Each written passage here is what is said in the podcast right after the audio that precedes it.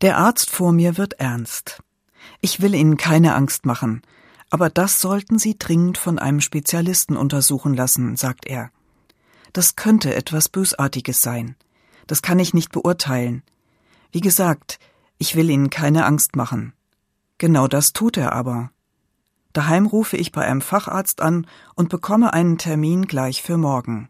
Prima einerseits. Andererseits, wie schlimm steht es um mich, wenn ich so bald hinkommen kann? In der Nacht schlafe ich nicht viel, auch wenn ich mich immer wieder ermahne, hör doch erst mal, was der Facharzt sagt.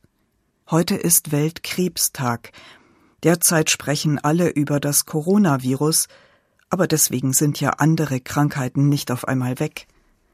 Alle, die betroffen sind, wissen das nur zu genau. Deshalb ist es gut, wenn ein solcher Tag diese Krankheit ins Bewusstsein rückt. Erforschung, Verbreitung und Behandlung. Und es gibt auch ein Motto Ich bin und ich werde. Dieses Motto gefällt mir gut.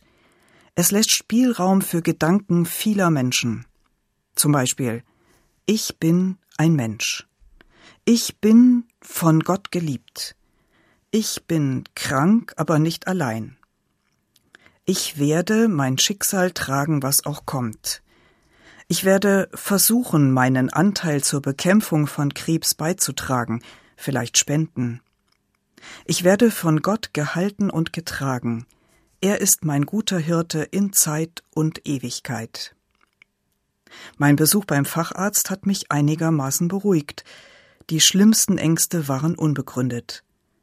Doch ich habe wieder einmal neu bedacht, was auch geschieht, der Herr ist mein Hirte. Ich kann mich darauf verlassen, dass er mir nahe ist. Immer. Gott sei Dank.